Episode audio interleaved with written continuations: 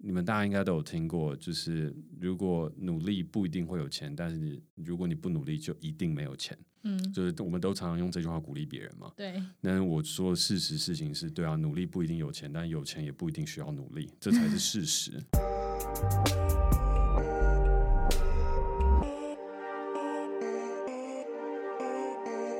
现在时间是十月十五号晚上六点二十七分，您现在收听的是深 V 一口气。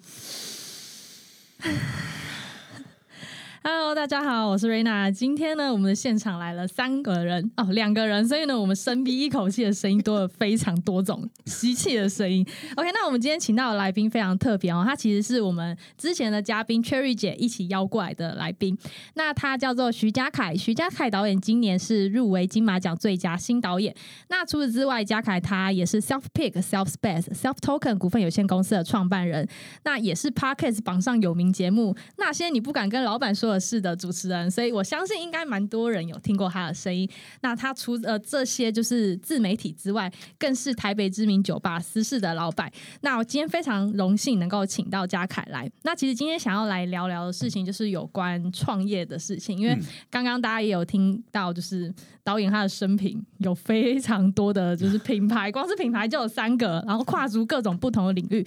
所以我们其实，在网络上面有先查到过，就是嘉凯你的一些。就是生平跟一些创业的理念，但是还是想要在现场问一下，说，哎、嗯，请问嘉凯，你是从什么时候开始想要创业的？那又为什么会想要创业呢？因为我们看到，就是想要创业的年纪其实是非常小的。嗯，各位听众朋友，大家好，我是嘉凯，然后今天很开心可以来到这个节目。如果要讲到创业的原点的话，其实其实最开始我的梦想不是创业，我的梦想是当导演。嗯我大概十五岁的时候就决定我要当导演，因为那时候一个很有趣的机缘，就是我去参加全国国语文演说比赛。嗯，那在站上这个舞台之前，我是一个非常没有自信的小胖子，就是 嗯、呃，功课不好，音乐不好，体育不好。但相反的事情是，我的哥哥做什么事情都很好。哦，对，所以我那时候就特别没有自信。可是，在那一次站上了演讲舞台之后，我抽到一个题目叫“我的梦想”。我那时候想了非常非常久，我到底要讲什么才能得第一名？嗯，因为我那时候心中暗自下定一个决心是，如果我得了第一名，我就可以打电话给我喜欢的女生告白，对，就觉得好像这样会成功。但事实证明就是。不会成功，对，就是演讲比赛不像那个打篮球、打排球是很帅的，就是蛮八股的。你有邀请他来听你的演讲吗？没有，演讲比赛就很炫，就只有前面只有评审老师而已。那你没把它录起来，录起来秀给他，应该就不一样了。对，但是那时候就还没有手机，还不能哦，那时候的手机还不能录音，也不能录影。对，那时候还没有 smartphone。然后，反正那时候我就抽到了题目《我的梦想》，而那时候我想了很久之后，我站上台，我说我的梦想。我的梦想，我的梦想是要成为跟李安导演一样，拍出好故事，并把自己变成故事一样的人。嗯，所以我觉得我的前半句话，呃，是我一生当中努力的目标，它也很简单，就是做好一个导演。嗯，但是我觉得后面那一句，就是怎么样把自己变成故事，它其实就衍生了我为什么后面想要创业的原因。呃，我创业的题目一开始是新媒体公司，然后后来有做了酒吧，最后到了区块链。但其实，在最最最一开始的时候，我就说我在做的是一个沉浸式娱乐。沉浸式娱乐的概念就是我在做的事情不只是说故事，而是这整件事情它到未来都会变成一个故事，会变成一个。如果以创业上面来讲的话，它会变成一个 ecosystem，一个生态系的一种感觉。所以你线上会有，线下也会有。然后这所有的事情，它到最终在未来的世界当中，大家可能最近有听过一个比较流行的词叫 metaverse，就是元宇宙。嗯，那那个其实就很贴近我对未来世界的一个想象。所以对我来讲，我在七年前开始创业的时候，我在看的事情就是未来的 metaverse 和未来我们所谓的这个宇宙观和宇宙故事的可能性。那只是回到那时候创业的原点，就是我不只想要当好一个导演，我也想要去把这一切的故事传递出去。所以在一四年那个时间点的时候，其实研究了很多当好一个导演，把自己变成故事的可能性，但发现其实台湾的环境并没有一个很好的路可以让我。循着这个管道前进，没有一个公司在做类似的事情，嗯、也没有一个人，或是没有一个团体在真的往这条路上奋力的前进，嗯、所以我就决定的事情是，既然没有人要做，那我就自己创业来做。嗯，对，所以大概的故事是长这样。了解。那你一开始创业，其实目标还蛮明确，对不对？你就是要做一个生态圈的感觉。我一开始创业的时候，我那时候去文化部做简报。因为其实每一个创业的人都一定会去文化部或经济部或是中小企业去做简报，想要拿点钱来。这样讲好像有点资源资源，对资源资源，资源资源。对，然后我们是我们都比较，我们对金金钱比较没有那么客气，对，我们就是拿钱这样子。对，然后那时候其实也是遇见 Cherry 姐的时候，Cherry 姐那时候也是在。自社会就是给大家资源的，对对对对，给资源，对 对。好，回过头来，那时候去文化部 present 的东西，就是我的创业的题目跟想法嘛。那那时候政府有开了一个很有趣的计划，就是你有创业想法就赞助你五十万，嗯，类似像这样子。但是我后来失败了，失败的原因的事情是因为我在那时候我就说，呃，我想要在两年之内拍影集，三年内盖酒吧，五年之后拍出电影，然后十年之后我会盖出一个属于我们的制作大楼，嗯，然后。委员就说你疯了，我说这怎么可能？对啊，你在骗你在骗谁啊？他就觉得你怎么这样跳来跳去，跳来跳去这样子。但我就说我的概念其实很单纯，我就是要做一个分解版的迪士尼，就是台湾没有那个腹地做大型游乐园，嗯，就我们要先承认这个事情，嗯，但我们有很好的呃捷运系统，很方便的交通，然后很密集的城市跟很现代化的所有的呃设施跟设备，网络覆盖率也很高。所以在这样的一个情况下，我们应该可以把整个台湾都想象成一个主题乐园，嗯、我们让每一个地方都充满了故事，那这些东西就会有可能。嗯，所以我想要做的事情很简单，我拍了一个影集叫《私事》，那我就盖了一个酒吧叫《私事》。那影集不一定赚钱，但我保证酒吧会赚钱，因为它有粉丝。嗯，所以那个时候我就算是一个酒吧外行人，我们的酒吧都还是赚钱的，在开业的第一个月就赚钱。嗯，所以到了后面的时候，就事实证明的事情是我这个 idea 是对的。我真的在第二年拍了影集，在第三年盖了酒吧，五年了之后。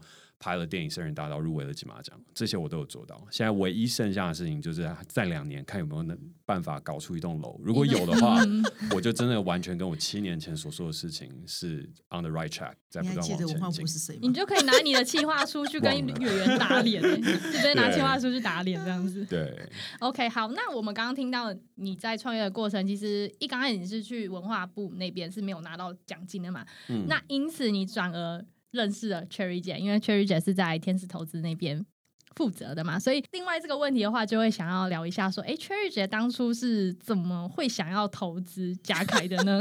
对，就是因为我刚刚也听他说嘛，委员刚刚都觉得你到底在想什么啊？怎么会这么天马行空？那嗯，Cherry 姐，你在听到嘉凯的这些企划简报之后，哎，为什么你会想要去投资他呢？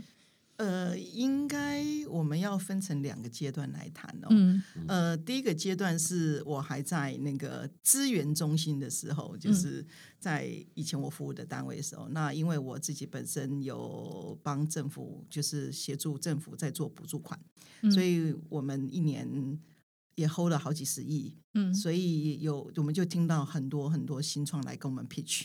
嗯，对。所以那个时候，因为避免那个叫做呃利益挂钩，嗯、所以那时候纵使我要投，我也只能用看的。对，嗯、然后真正开始投资它的时候，是我已经呃。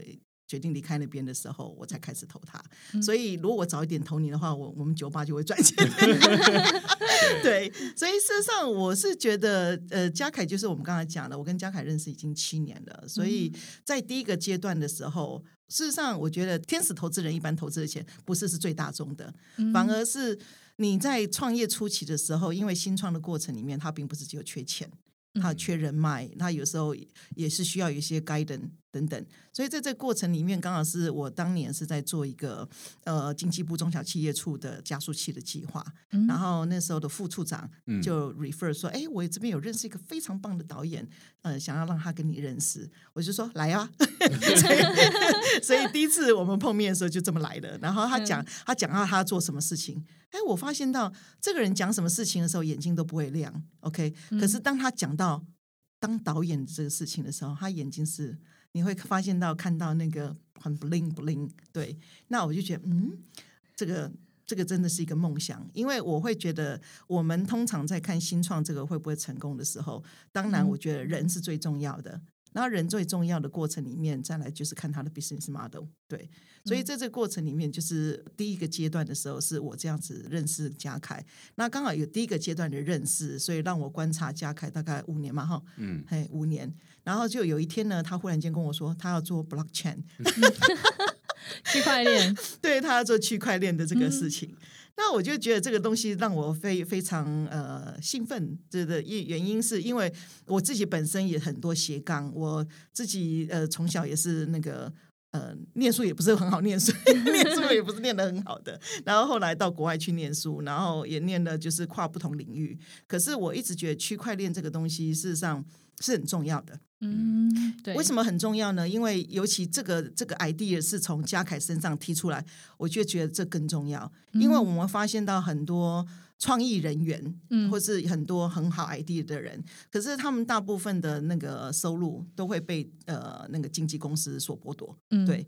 所以我觉得去中心化这个概念，事实上是我一直非常认同的，嗯、对。然后尤其嘉凯在这个过程里面，我一直因为我前面的那个阶段，我观察他五年，哈，嗯，观察他五年，确定他不是骗人的，然后也确定他在做这些事情。虽然在一般人来听的时候，我就觉得那不可能。可是我觉得在这五年的观察，慢慢的观察，我会觉得从嘉凯的身上，我看到的是一个创业的梦想。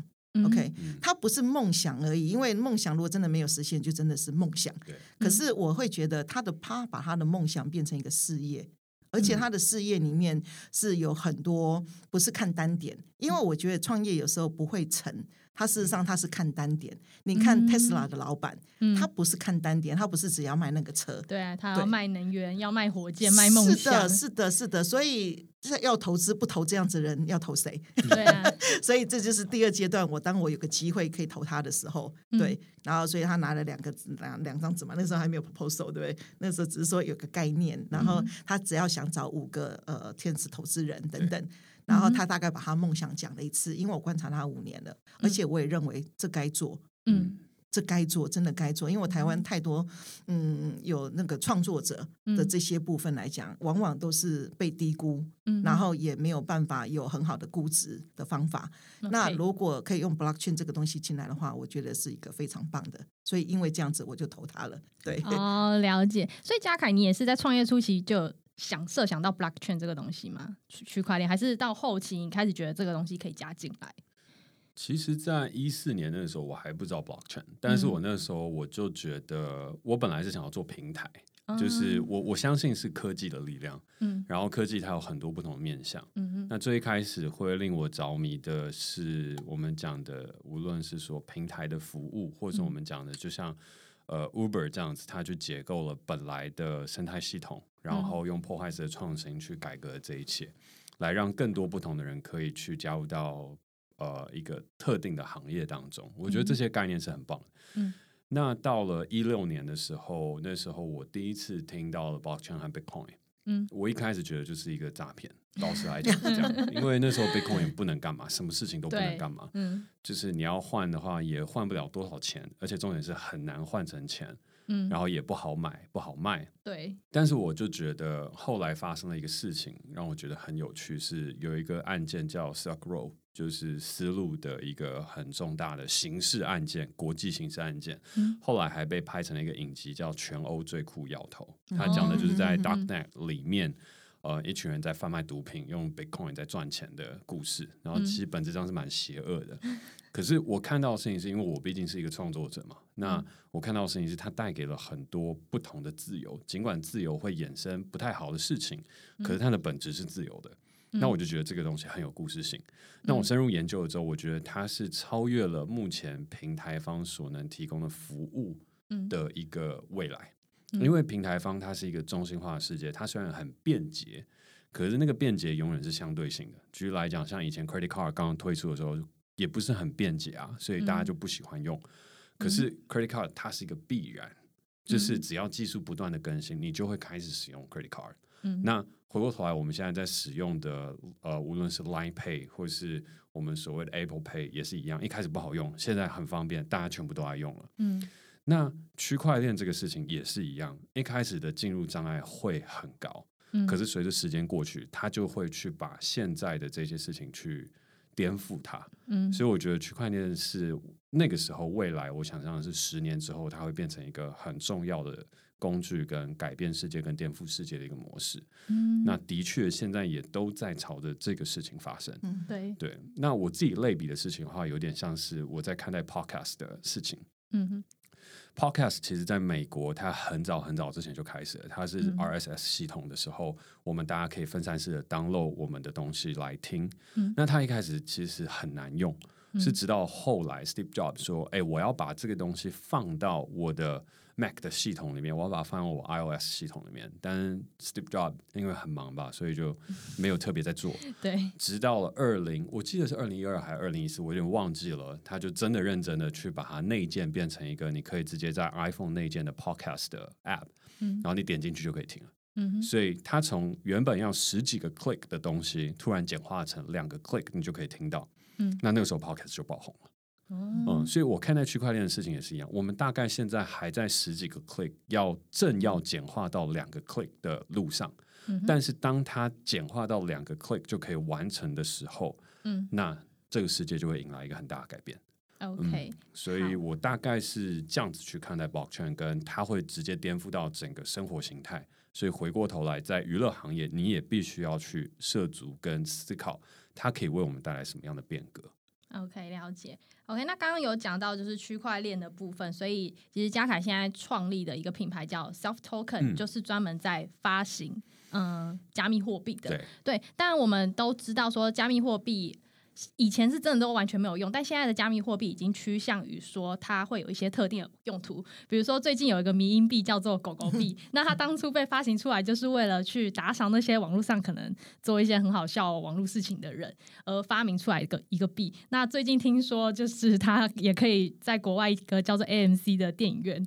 买那边的电影票来看，对，所以其实区块链现在已经发展成这样，那就蛮想要问一下，说当初就是 Self Token，现在据我所知已经有发行，嗯，加密货币确实有发行了嘛，已经有在流通了，嗯、对不对？有在区块链上流通。那呃，发行这个币当初的目的是特别想要用在什么样的用途，以及目前这个币如果一般大众想要去购买的话，可以怎么样去使用呢？这边的话，我想要先说的事情是，我觉得加密货币它有分人。很多种不同的形态，嗯，那今天不讲太复杂，我们就讲最简单的两种，嗯，一种是股权性质，一种是应用性质，嗯，股权性质的话，它蛮好理解的事情就是这些 token 代表都是一种股权，嗯，所以你可以从中得到分润，然后得到很多的利益。嗯那这也是当初在做加密货币和我想要切入的一个应用点，因为它就是把本来的投资可以破碎化，嗯，来让譬如说一部电影的投资，你可能要 one million two million 你才能够加入，嗯，现在变成一百块两百块你就可以一起加入，嗯，然后它是一种股权性质的代币，OK，但是这样子的性质的东西在加密货币市场大概二零一八年的时候就被 ban 掉了，就是 ban 掉的事情不是说你不能做，可是。金管会或者是全球的政府，它都会严格禁止，因为那个就是金融商品。金融商品是被严格控管的一个特许性行业，就是国家跟政府只允许某一部分人从这个地方得到利益。老实来讲是这样，对。但当然背后有一些，也不是背后啊，表面上会有一些崇高理想跟等等，但是它其实就是一种利益的特许行业。嗯。那那个时间点，我们就面临一个很大的转变，是必须要先去做改变的。就是我们要从股权性质的最一开始的这种基础概念出发，转到成应用型的。嗯、因为应用型那个时候就是大家所容许的，所以我们那时候就先发展了 Self Token，它到底可以在哪些应用场景去做使用，嗯、然后花了很久的时间在做 POS 系统。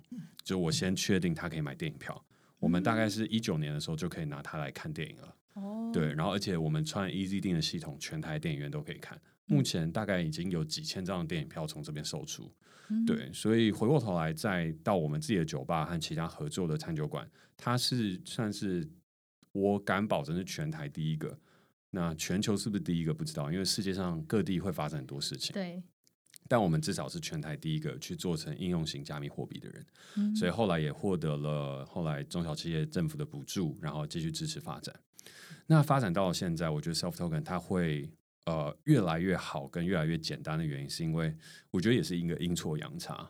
如果当时我们走的是股权性质的代币，嗯、它到后面会遇到一个成长瓶颈，因为那个就是在做纯粹的金融商品。嗯、可是如果你是有一个特定的 utility，你是有应用性质，然后你是有一群人正在流通跟使用的，那它就会跟 Bitcoin 一样。嗯、你只要创造很多的应用场景，然后让它的人群巩固，回到最简单的事情，有人想要使用它，它的需求大过于供给，这整个币价就会上扬。所以对我们来讲，我们现在要做的事情就只有 build up 应用场景这件事情，它的价格自然而然就会上扬。我们也不需要去操作太多啊，什么回购啊或者什么等等金融机制就不需要了，因为大家对于它的需求，随着你的 application 越做越好，那大家就会越来越想要去买它。对，所以从 long term 来看的话，我要怎么买 token？它是呃，以前我是把它做的很容易的，就是你一键就可以买币。但我们现在的话，正在面临一个转型。那个转型的事情是，它比较像是要找的一个 proof of work 的能力，就跟类似像挖矿一样。嗯，对。然后我们现在的一个状态跟东西是正在去跟团队合作去做 DID 的技术。嗯，那个东西叫做 decentralized identify，就是我们讲的分解式的一个数据资料。嗯，那当你有在我们这边建立资料的时候，你会获得 self。就不是以纯粹购买为主，而是我们要有很多的人做一个 base。嗯，对。那当我们有一个十万的人的一个平台作为一个 base 的时候，然后你拥有所有的这些个资，然后它分散式储存在区块链上的时候，这些资料就会变得非常有用。而为什么大家会想要加入呢？第一个是，当然未来这个东西可以赚钱，这是一定的，就是这还是一个 incentive。但更重要的事情是，我们这个 token 它本身已经有它的历史跟故事，嗯，这是任何其他货币都取代不了。二零一八年发行的加密货币到现在，台湾还留存下来，并且实际有在应用的只有我们。嗯、当年暴涨暴跌的任何币，到现在都已经不存在了。嗯，就是它在区块链上还存在吧，就是因为不能消灭嘛。但价值已经不存在，价值已经不存在，纯粹都变成一个黑历史。Okay. 对啊，那至少我们的 token 它到现在，你还是可以去买电影票，然后你也可以到我们酒吧做应用，然后。未来这个电影接下来的续集故事继续拍出来，然后继续往前走，继续 build up 这个 metaverse 的时候，它的价值只会越来越高。对，okay, 了解。好，那刚刚其实讲了蛮多有关区块链跟加密货币的东西。那我相信有些听众朋友，如你可能不太了解这个相关领域，没有关系。我们嘉凯导演拍了一部电影，也是有入围金马奖的电影，好，叫做《圣人大道》。所以各位，我要先说，我要先就是。赞扬一下，因为其实我自己一刚也不知道加密货币是什么的时候，是我朋友给我看的这部电影，然后就说里面讲的超级清楚，你就看就对了。然后我就想，哦，原来就是这样子哦。所以其实大家如果你真的不知道加密货币是什么，真的强烈推荐去看这部电影，就是剧情又好，然后又可以把加密货币很简单明了的值得去讲解出来。嗯、对，那既然我们都谈到电影这件事情了，那这也是导演最一刚开始的梦想嘛，就是拍电影。所以我们就来聊聊说，哎，当初就是拍这部电影的时候。就是在找资源啊，还有在找一些呃，比如说赞助的方面，有没有遇到一些什么瓶颈？跟这部电影究竟为什么当初会想要拍这样的类型的电影，而且还找了港星来拍我，我我觉得还蛮特别的。老实说，就是有什么样的起源故事吗？我觉得起心动念就像最一开始讲，嗯、我觉得区块链会是未来的世界。嗯，我们应该要找到一个方法去把它变成一个故事。嗯。这是我真的心中相信，而且这就是我想要做的沉浸式娱乐。嗯，所以我那时候选择区块链作为一个题材，然后开始写一个人他怎么样透过区块链创业拥有了世界，但是又被世界背叛。嗯，就是最开始它就是一个这么简单的故事：小虾米对抗大金鱼。我们应该要重新思考钱对于我们的定义。举例来讲，我那时候常跟别人分享一句话，就是：哎。你们大家应该都有听过，就是如果努力不一定会有钱，但是你如果你不努力就一定没有钱。嗯，就是我们都常常用这句话鼓励别人嘛。对。那我说的事实事情是对啊，努力不一定有钱，但有钱也不一定需要努力，这才是事实。对。因为有钱大部分是继承而来的，有钱是一种相对的剥夺概念，因为只有世界上零点零一趴的人会被称作为有钱，九十九点九九趴人都是平凡没有钱甚至贫穷。嗯嗯，所以。我们世界七十八亿人口去追逐一个有钱的概念，这本身就是有病的。嗯哼，对，我们所有人在追逐一个不可能达成的成功形态，然后接受好莱坞文化的主流的输出，嗯哼，然后回过头来一直不断压榨自己。嗯，所以我就想说，诶，那我要去拍一个电影，去反动这个思想，然后创造我们自己生而为人更多的价值跟可能性。嗯，故事的起头是这样。那那时候起头的时候，我觉得也很有趣。我那时候为什么会很想要盖酒吧的原因，就是因为我相信弄出了一间酒吧之后，我有机会碰到形形色色的人。嗯、我真的如此的相信。嗯、那真的也因为开了酒吧的第一天，就找到了我们的监制如芬姐。她就在其他人的邀请之下来到我们酒吧。如果我没开，我不可能认识她。嗯、对，因为平常见不到她。我那时候是一个很小很小的导演，你要见到如芬姐不可能。他那时候是拍《中破塞》《我的少女时代》什么等等的，不可能见到他。嗯、但因为他喜欢喝酒，嗯，嗯，所以我的酒吧开了之后，他就收到朋友邀请说：“哎，今天有个导演开了酒吧，你要不要来？”他说：“好啊，喝酒为什么不要？” 突然变成一个很棒的平台，很棒的平台，而且很棒的邀请。然后呢，在开店的第三天，曾志伟大哥就路过进来。像我说的，明星艺人他们都会有这个需求。嗯，然后如果你是个导演，然后你开酒吧又有一个态度存在，大家来的几率就很高。它不是巧合，嗯，它是一个可以算出来的几率。嗯，如果你今天开一个 coffee shop，你不会有这个几率。但如果你今天开一个很有 attitude 的 bar，你就会很有机会认识到这些人。嗯，那这个几率也被我赌中了。嗯，所以志伟哥走进来之后，我就跟他讲：“哎，我是一个导演，然后呢，我要做什么？”然后他留了一个字条给我，上面写他的电话跟 email。嗯，然后我就每天寄一封，哎，每周寄一封信给他，然后一直寄，然后他都没有回。然后后来我想说，这可能压力太大，我就每月寄一封就好了，好每个月跟他讲，很疯狂的追随者。对啊，对啊，对啊。然后一年之后，他就觉得这个人可能有病吧，就想说来看一下他病的轻不轻、重不重这样子。然后他就说：“哎，嘉凯啊，我人在台北了。”那时候是晚上十一点半，晚上十一点半，嗯，我已经很累了，然后在一个酒吧里面喝酒这样。因为那天我记得很闷吧。然后已经喝掉大概可能半瓶 whisky，就是茫茫的这样，然后就就是收到了一个那个志伟哥简讯，就说 我在东方文化，嗯，过来跟我讲，就这样，哇哦，哦哦，中头奖的感觉，好可怕，没有那时候是哦，好可怕，好可怕，真的假的啊？就是还在懵啊，对，懵了，真的懵了，然后我就赶快灌水，然后灌了大概两千 cc 的水，然后醒酒，然后就冲过去，然后在东方文化的他的。Hotel room 里面跟他 pitch，嗯，这个故事跟想法，嗯，然后到了后面的时候呢，他就说故事不错，但有些东西要改，嗯，哦，你去改一下，然后就当天晚上就没有睡觉，就直接改给他，嗯，然后给给他之后，他就回我说，嗯，速度可以，然后你隔天再来片场找我，因为他在拍广告，嗯，然后我就过去找他，然后他就说，哦，哪里再改一下，然后我又是熬夜又直接改，然后改完之后他就说，嗯，这年轻小伙子不错。但是还没有答应要投资，嗯，也没有答应要演出，还在测试阶段。对，然后他就飞走了，就又飞回飞回飞回香港。然后你又开始那个邮件攻击，对对对。然后后来就是攻击攻，也不是攻击啦，就是寄信寄信，保持联系，对，保持联系。然后一段时间，大概一个月吧，然后他也还是都没有回，嗯，对，因为他也很忙。然后但我们有加了 WeChat，所以我的联系可以更紧密。然后后来我就飞到了布达佩斯，想说，哎，可能没有机会，我要去开发另外一个剧本，等一下。然后就飞到布达佩斯，弄了这个剧本，大概七六七天吧，一个新的剧本。然后他又传讯息来说，我人在北京，你要不要飞过来跟我讲？我觉得这个故事差不多了，然后我就直接买了机票，就飞到北京。然后飞到北京的时候也是一样，就在那边一直等他，然后等他吃完饭，等他聊完事情，然后去了一些很。我觉得很酷的地方，就是我们那时候在火车里面吃吃火锅，对，就是一些你可能平常很难出，然后很难遇见的人，然后就在那边看，然后学，然后最后到半夜三点的时候，他就坐在一个龙椅上，然后很像就是你拍电电影里面那个场景，对不对？对，一个龙椅上，然后他就说：“好，你把这个故事讲完吧。”然后讲完之后，他说：“嘉凯，这个故事可以，我觉得区块链有搞头，嗯，我觉得这是未来。”无论成或不成，它都会是必然发生的未来，所以我愿意支持你。我要来当监制、主演、嗯，投资，全部可以了，你去做吧。我给你那个我台湾这边的制作人的联系方式，你跟他回飞回去，你去弄，然后有事情 call 我。然后后来扣志伟哥就比较，他回复速度就很快，终于有追到的感觉了。然后后来再回来之后，也才是这个东西是 solid 跟确认，真的有这样 partner 加入，我才敢跟无论是 Cherry 姐或者是那时候其他天使投资人 pitch 说，哎，我们这边是一个很 solid solid 的 project，嗯，大家要不要 join 进来？那 join 进来之后，它是一个 early stage 阶段，但是它会一步一步一步的往前去发展。嗯，对，所以后面当然电影的故事真的就族繁不及备载，那个讲出来的话可能就爆雷了。对，也不是爆雷了，可能三天三夜三天三夜讲不完。哦，也是。对，所以就讲一个开头。嗯，了解。那这样前前前后后就是从你开始在酒吧认识投资人到最后，这样前前后后总共花了多久的时间？到电影拍成之后，三年，整整三年的时间。哦，那其实真的、嗯。但是如果要从剧本开始写的话，嗯、大概五年。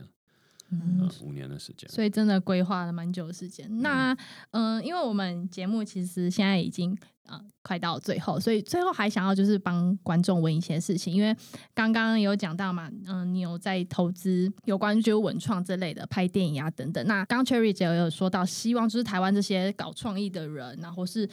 这些美术类型、艺文类型的人能够更有发展的空间，得到更多的资源。所以，哎，嘉凯，我有看到，就是你有创立了一个叫做徐嘉凯的共创实验室，嗯，对不对？那呃，我看了一下简介，发现这个是一个给大家发想创意的一个平台。对，那在节目的最后呢，要不要请你就是本人来介绍一下，说这个平台主要是 有什么样的功能，然后主要能够给大家什么样的资源，这样子？哦，好。嗯其实共创实验所它的概念启发来自于，我觉得是日本的一个艺人叫谢亮广。嗯，细野亮广从很早以前就在做他的线上沙龙俱乐部。嗯，然后因为毕竟这边是投资相关嘛，所以我觉得梦想这一块我们未来有机会加入进来的时候再慢慢聊。那我先讲一个实际当中的影响力，他跟他所创造出来的价值。嗯。他做到了，现在二零二一年，他的呃社团里面的人数大概是六到七万人，每一个人大概缴三百块的钱，所以他一个月就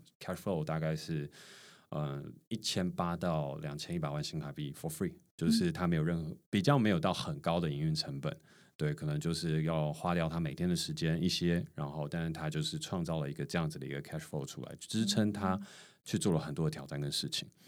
那回过头来，像这样子的一个共创实验所，或者是线上沙龙俱乐部，它的本质是什么呢？我觉得它的本质是，看钱来看的话，就是你要做到很大很成功，你才是赚钱的。但从一个更深刻的当中去思考事情是，它里面会有很多的创造力发生。举个例子来讲，虽然现在实验所里面可能就两三百人，每个月可能就是获得四五万的赞助。可是钱不是重点，重点事情是我们在里面，我们开启了我们自己的影集，就是圣人大道的共创写作，然后里面有一个共创小组，是一起在写小说的。然后我开放了我们 Oasis，就我的餐酒馆的二楼，也提供给共创实验所里面的同仁和伙伴来上面办展览。所以下礼拜也有一个是那边的人有一个梦想，他想要来这边办展览，然后我就说借你。嗯，然后里面有咖啡师，他想要去培养自己的手冲咖啡品牌，我也说空间可以借你。嗯，所以重点不在于他们赞助了我多少钱，因为我就说赞助本身的这个钱不是重点，而是你愿意赞助的这个行为。嗯，老实来讲，我觉得做到后面就跟电影《圣人大道》讲的一样，世界上其实最赚钱的是宗教。嗯，老实来讲，真的是这样。任何永垂不朽的最大的组织跟获得最大利益结构的结构体就是宗教。那我们现在文创事业跟我们现在在走这个事情，我们要去做的事情就是也要学习宗教的精神。你要怎么样让大家加入，然后愿意去懂内？老实来讲就是这样。嗯、那这个精神很简单的事情就是分享。嗯嗯，那你愿意赞助，就代表你愿意分享。那我在分享什么呢？我愿意分享我每天一个小时的时间去写一千字的文章，告诉你我现在在做什么，以及你可能可以做什么。嗯，还有我的梦想是什么？你怎么样一起参与到我的梦想当中？嗯因为现在有很多人不见得自己会有梦想，嗯，对，对，可是你可以参与别人的梦想，让自己的人生过得更开心、更更有价值。所以老实来讲，这就是一个共同参与梦想，然后共同创造、一起分享事情的一个园地。而当你有分享力量的时候，你一直一直持续做下去，它影响力就会越来越大。就像我们现在正在做的过程当中，我就有感觉到我的影响力比起以前其实更大了。嗯嗯，就是以前你可能就是跟粉丝会有距离，然后你没有办法跟大家一起共同创造出一些事物，可是现在可以，嗯，而且这些创造出来的事物，它有它真正的价值，因为我们一起写的小说，它接下来十二哎一月的时候就会出版，嗯，出版社跟所有人大家都非常非常的期待，然后这个小说后来也给做一个看了前面几章，那就确定会改编成影集，嗯，对，所以会有新的影集，嗯，会有新的影集，然后这些都是这里面发生的力量。嗯，对，那也像是餐酒馆在这这几个月来，其实受到疫情很大的冲击。嗯、那这个实验所慢慢慢慢的去 build up 起来之后，它也带给这个地方更多的创生跟活力。所以我觉得它是一个分享。那老实来讲，我本来最后要做的这个 ecosystem，它的最后一里路就是你要把信仰建立起来。嗯，那变宗教。它不完全是宗教啦，它比较，但是它的 model 有点是宗教 model business model 跟我们发展的 model 有一点像，嗯、对，但是你前面会需要很多的 foundation 基础建设，基础建设第一个就是你要有故事，嗯，你任何的信仰没有故事就不会成立。第二个事情你要有 location，你要有地方，你要有地点，让大家实际的参与，知道这个事情是真的。嗯、第三个方式是你要有规则。跟我们一起协作的法则，那那个事情就是我所创立的 token 的生态系。嗯、所以你为什么能够去证明说，哦，你可以加入进来共同协作？那我就创建了这个工具，我们一起来抖内跟奉献，嗯、然后最终我们所创造出来的世界，它就会是一个以 self 为主体，崇尚自我价值，然后对于金钱某部分产生反动，但是也会很好玩的事情。嗯、哦，那这样听起来，其实 self 创造出来的生态圈。目前来听起来真的很完整诶，就是也有货币，然后也有实体的地方，嗯，也有线上的平台，然后还有可以推广的影集啊，或是这类的一些媒体资源，嗯、对，所以好，如果各位，如果你也是正在做创意的人，或是。类似相关行业的，那欢迎就是可以上网搜寻徐家凯的 共创实验所，嗯、对，然后看要不要加入，一起来完成这个梦想。对，好，那我们今天的节目时间的关系，差不多也到这边了。那如果各位你们对于今天导演的各种。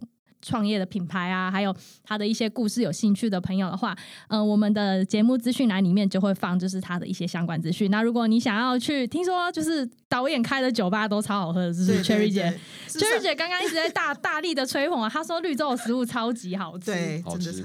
对，对所以我刚才 Echo 刚呃刚才嘉凯讲的这些事情哦，就是说天使投资人投的是什么？嗯，你虽然他跟你 pitch 的这个过程里面，他并不是做一份很漂亮的 proposal。嗯，他事实上我们在看的是他的理念价值。嗯，我想志伟哥也看的也是这个理念价值。因为如果你是创业者，你有理念价值，那你自己本身就会把 business model 想得很好。嗯，可是那个很好，并不是代表它是很 mature。嗯，可是至少它是它是可被执行的。嗯，对。所以呢，刚才嘉凯分享的那些东西，就是那两张纸里面他。非常的就是 highlight 他要做的一些事情。嗯、那因为过去的五年，我们的观察他，所以各位请欢迎到绿洲来走一趟。